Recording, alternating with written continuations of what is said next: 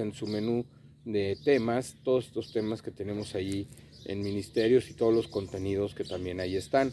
También ahí puede usted este, solicitar, darme la solicitud de amistad en Facebook Ministerios de Cristo, ¿verdad? Y ahí estará viendo todos los devocionales, temas, eh, versículos, capítulos de la palabra de Dios, donde usted va a poder conocer también todos los contenidos que nosotros estamos teniendo ahí en esta página de Facebook, ¿verdad? Y bueno, pues también ahí cheque Spotify y Google Podcast, donde también se suben todos estos devocionales, ¿verdad? Bueno, comencemos. Vamos a, a comenzar con el tema. La promesa de orar en el nombre de Jesús. ¿Cuántos de nosotros nos pasamos la vida buscando amor, esperanza y alegría en todos los lugares equivocados? Jesús es quien lo prometió a la mujer en el pozo, una fuente de agua que rebosaría de vida eterna. Por supuesto, no estaba hablando de una fuente física de agua, sino de una fuente espiritual de agua viva que daría vida espiritual eterna.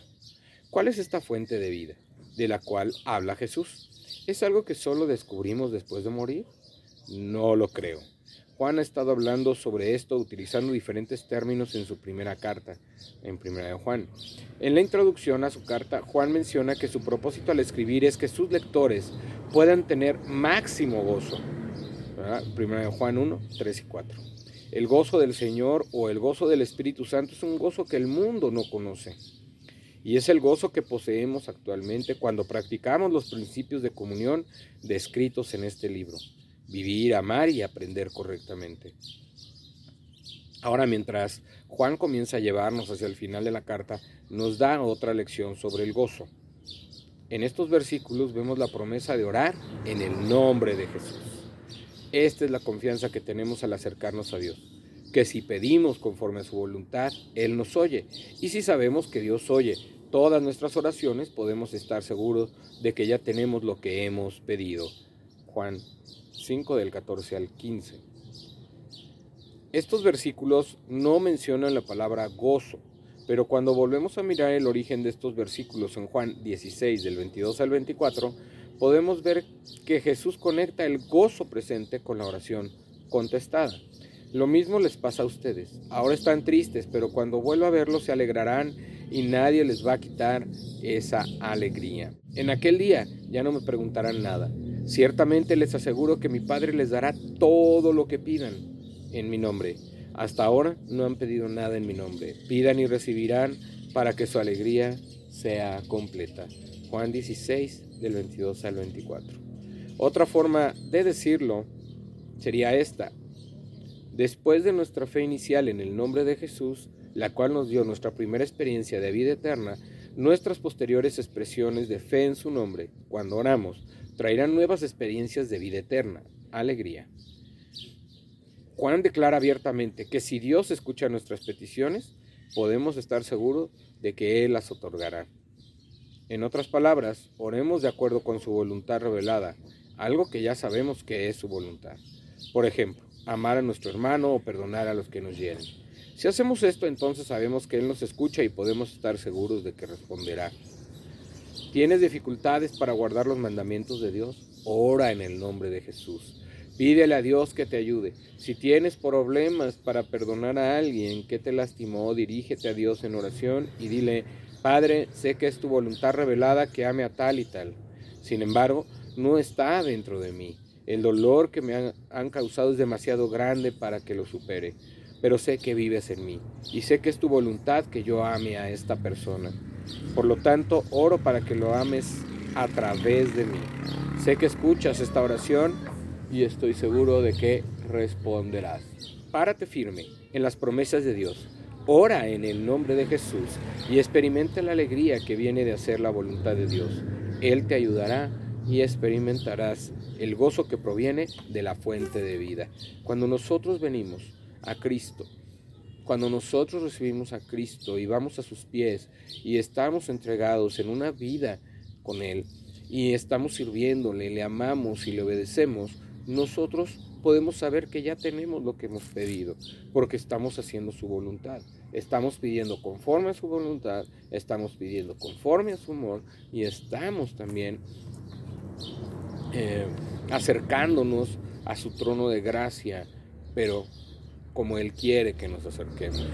No en una conveniencia, no en un egoísmo de que Dios, de que tú quieras sacarle a Dios la respuesta de tu oración en tu voluntad, sino en la suya.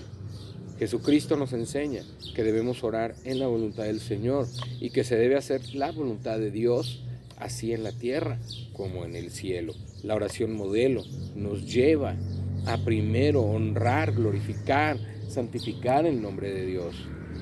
Pedir perdón por nuestras faltas, pedir perdón por nuestras fallas a Dios y posteriormente pedirle a Dios, ¿verdad? Que supla todas nuestras necesidades y que también nos enseña a perdonar, que nos enseña a amar como Él nos ha amado. Eso es lo que Dios quiere. La voluntad de Dios es que se cumpla su voluntad en ti. Y eso es lo que nosotros debemos estar presentes, lo que nosotros debemos estar conscientes. Debemos pedir que se cumpla la voluntad de Dios en nuestras vidas y que nosotros podamos caminar de acuerdo a Él. La oración es muy importante porque es la manera de intimar con Dios, es la manera de acercarnos con Dios con un corazón dispuesto, con un corazón humilde y con un corazón obediente. Vamos a la palabra de Dios. Vamos ahí en primera de Juan 5 del 14 y 15 dice, y esta es la confianza que tenemos en Él, que si pedimos alguna cosa conforme a su voluntad, Él nos oye. Y si sabemos que Él nos oye en cualquiera cosa que pidamos, sabemos que tenemos las peticiones que le hayamos hecho. Entonces la oración no es un momento para llevarle una lista eh, de deseos al Señor, es para llevarle una lista en su voluntad. ¿Una lista de qué? De lo que estoy dispuesto yo a hacer, de lo que yo estoy dispuesto a obedecer y de lo que también Dios está dispuesto si yo le obedezco. Y entonces podemos tener una conversación, podemos saber que tendremos aquello si lo estamos pidiendo en su voluntad, si lo estamos haciendo conforme a su palabra, si lo estamos pidiendo conforme a lo que él quiere en nuestras vidas. Y entonces podemos tener la seguridad de que Él va a responder, en tiempo y forma. Tenemos ahí en la palabra eh, de Dios, ahí en, en Juan 16, 22 al 24, dice, también vosotros ahora tenéis tristeza, pero os volveré a ver y se gozará vuestro corazón y nadie os quitará vuestro gozo. En aquel día no me preguntaréis nada. De cierto, de cierto os digo, que todo cuanto pidiereis al Padre en mi nombre, os lo daré. Hasta ahora nada habéis pedido en mi nombre. Pedid y recibiréis para que vuestro gozo sea cumplido. Para que tu gozo sea cumplido, para que puedas obtener la respuesta de Dios, tienes que pedir en el nombre de Jesús. Tienes que pedir que Jesús interceda y también la palabra dice que si no sabes cómo pedir, tenemos al Espíritu Santo que nos guía y que lleva esas palabras, esas intenciones y esa petición delante de Dios. Y entonces podrás sentir ese gozo y esa alegría de haber recibido la respuesta del Señor.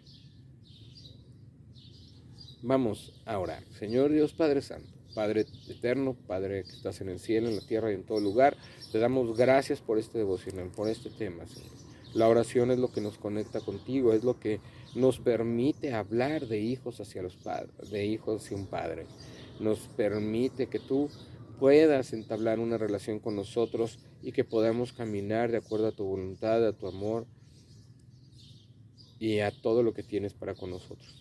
Pon tu voluntad en nuestras vidas, en nuestros corazones, levanta nuestro sentir, levanta nuestro andar, levanta nuestros pensamientos, que sean tus pensamientos, Señor, que, que nosotros podamos dar testimonio de ti en nuestras vidas a otras personas, que podamos hablarles de ti, que podamos llevar el Evangelio y las buenas nuevas, que nos permita seguir, Señor, trabajando en tu obra para llevar esta palabra y este Evangelio en el nombre de Jesús.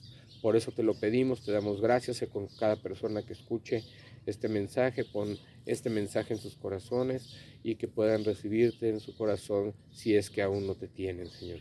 Que puedan tener una relación contigo y que tú puedas acrecentar tu iglesia para que cada día podamos ser más personas que puedan llevar este mensaje de salvación a otros. Te lo pedimos, te damos gracias en el nombre de Jesús. Amén. Dios les bendiga, Dios les acompañe. Este fue un devocional de Caminando con Dios, de Ministerios de Cristo con amor para el mundo, de Ministerios de Cristo con amor para usted, el amor en acción. Dios le bendiga, Dios le acompañe. Yo soy su amigo y hermano Juan Felipe Ortiz. Bendiciones.